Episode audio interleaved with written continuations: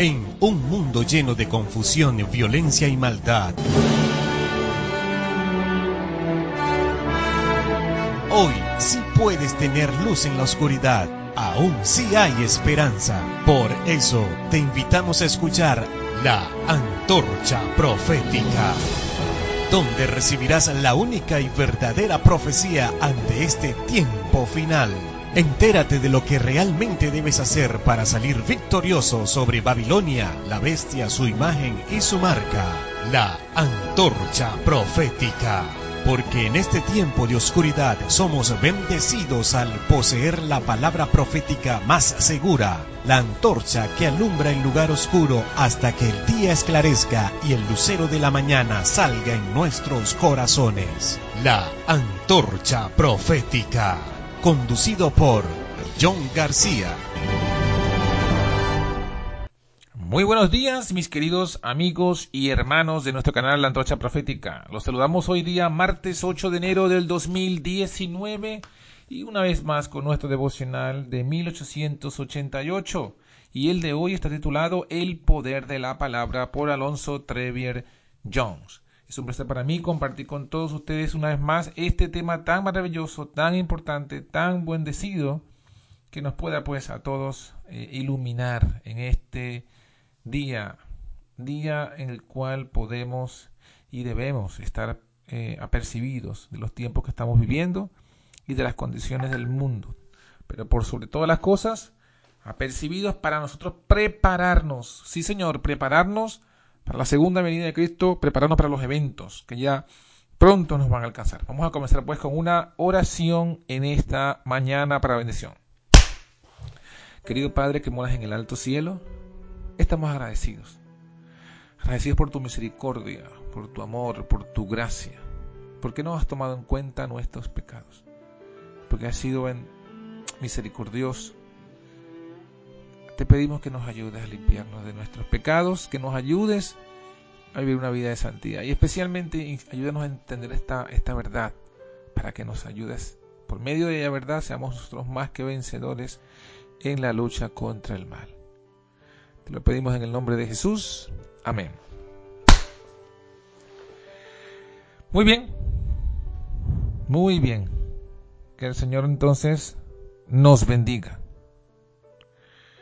Porque como los cielos desciende la lluvia y la nieve no vuelve allá, sino que harta la tierra y la hace germinar y producir, y da simiente al que siembra y pan al que come, así será mi palabra que sale de mi boca. No volverá a mí vacía, sino que antes hará lo que yo quiero y será prosperada en aquello para lo que la envié. Amén, gloria a Dios. La tierra, mis hermanos, puede dar vegetación solo si recibe humedad de la lluvia y de la nieve. Sin ellas todo se secaría y moriría. Tal ocurre con la vida del hombre y la palabra de Dios. Sin la palabra de Dios, la vida del hombre es tan estéril en cuanto al poder y al bien como lo es la tierra allí donde no llueve. Pero permítase solamente que la palabra de Dios caiga sobre el corazón, como las lluvias lo hacen sobre la tierra. Entonces, sí, entonces la vida vendrá a ser fresca y embellecida con el gozo y la paz del Señor, y cargada de los frutos de justicia que proceden de Jesucristo. Observa, no obstante, que no eres tú, hermano, no eres tú, hermana, la, quien hará lo que yo quiero, es decir, la voluntad de Dios. No, es la palabra quien lo debe hacer. No se trata de que leas u oigas la palabra de Dios y digas yo tengo que hacerlo o yo lo haré. No, debes abrir tu corazón a esa palabra, a fin de que ella cumpla en ti la voluntad de Dios. No eres tú quien debe hacerlo, sino ella. La palabra de Dios misma es quien lo hará. Y tú se lo has de permitir. La palabra de Cristo habite en vosotros en abundancia. En otro lugar se expresa así. Cuando recibisteis la palabra de Dios, la aceptasteis, no como palabra de hombre, sino según es en realidad la palabra de Dios que obra en vosotros los que creéis. De forma que es la palabra de Dios la que debe obrar en ti y en mí. No eres tú, no soy yo quien debemos obrar para cumplir la palabra de Dios, sino que la palabra de Dios debe obrar en ti para hacer que tú la cumplas. Por eso me afano, dice Pablo, luchando con la fuerza de Cristo que actúa poderosamente en mí. Siendo que la palabra de Dios es viviente y llena de poder, cuando se le permite obrar en la vida de alguien, actuará poderosamente. Puesto que se trata de la palabra de Dios, el poder del que está llena no es otro que el poder de Dios, y al permitírsele actuar en la vida, se manifestará en ella la obra de Dios. Actuará poderosamente. Dios es el que en vosotros obra así el querer como el hacer por su buena voluntad. La palabra hará lo que yo quiero. Permíteselo. A partir de lo dicho por la escritura, se deduce que debemos considerar siempre a la palabra de Dios como llevando en ella misma su cumplimiento. Esa es la gran verdad presentada por doquiera en la Biblia. Es la gran diferencia entre la palabra de Dios y la del hombre. Es la diferencia destacada en el pasaje que dice, cuando recibisteis la palabra de Dios que oísteis de nosotros, la aceptasteis, no como palabra de hombres, sino según es en realidad la palabra de Dios que obra en vosotros los que creéis. En la palabra del hombre, mi hermano, no hay, no hay poder. No hay poder para cumplir lo que dice. Mi palabra de John García no tiene poder. No importa cuál sea la habilidad del hombre o de la mujer para llevar a cabo lo que dice, no hay ningún poder en su misma palabra que cumpla lo que dice. La palabra de un hombre puede expresar la realización de algo muy fácil para él y podemos estar muy convencidos de que lo hará. No obstante, su cumplimiento depende absolutamente del hombre mismo, aparte de su palabra. No es su palabra la que obra, sino que él mismo debe hacerlo. Por lo tanto, es exactamente igual que si jamás hubiese pronunciado palabra alguna. Esa es la palabra del hombre. Pero ¿saben qué? No sucede así con la palabra de Dios. Cuando Dios pronuncia la palabra, en el mismo momento hay en esa palabra el poder viviente para cumplir lo que esa palabra expresa. No hay la más mínima necesidad de que Dios emplee cualquier otro medio que no sea la palabra misma para cumplir lo pronunciado. La Biblia, escuchen esto, la Biblia está llena de ilustraciones al propósito y quedaron escritas, sí, allí escritas, para instruirnos sobre el particular, para que consideremos la palabra como la palabra de Dios y no como palabra de hombre, y para que la podamos recibir como lo que es en realidad la palabra de Dios, a fin de que ella pueda obrar poderosamente en nosotros la buena voluntad de Dios. Esto es tremendo. Esto es tremendo. Esto es una un poder, una revelación poderosa, el saber que la palabra de Dios tiene ese poder en sí mismo.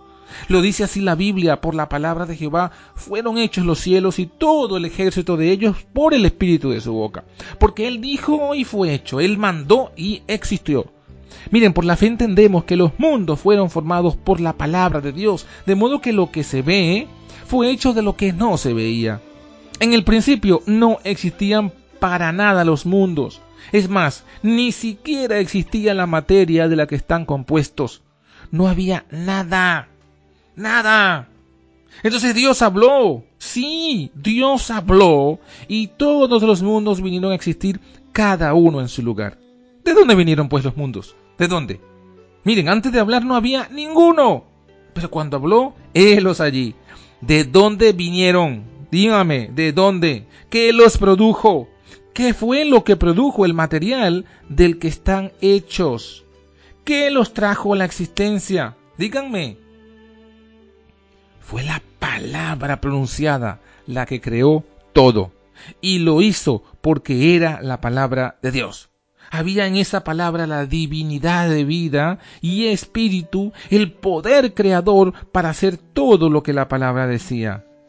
Esa es la palabra de Dios. Esta es la palabra que por el Evangelio os ha sido anunciada. En la Biblia, la palabra de Dios es la misma, la misma en vida, en espíritu, en poder creador, que aquella que hizo los cielos y todo el ejército de ellos. Fue Jesucristo quien pronunció la palabra en la creación. Es Él quien pronuncia la palabra en la vida, en la, quien pronuncia la palabra en la Biblia. En el principio, la palabra que pronunció creó los mundos. En la Biblia, la palabra que pronuncia salva y santifica el alma. En el principio, su palabra creó los cielos y la tierra. En la Biblia, su palabra crea en Cristo Jesús al hombre que recibe esa palabra.